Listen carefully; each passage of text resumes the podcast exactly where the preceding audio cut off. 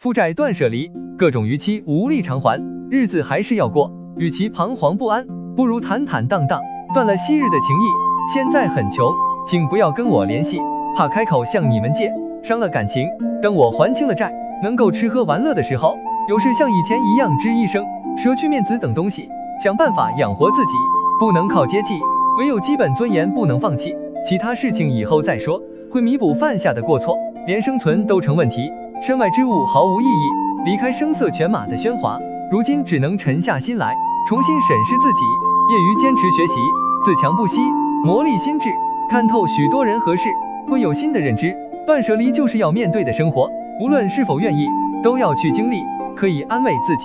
古往今来，功成名就后，不少人想过却过不上，类似的平平淡淡、简简单单，暂时没有选择余地，拥抱穷困潦倒的生活，砥砺前行，心生光明。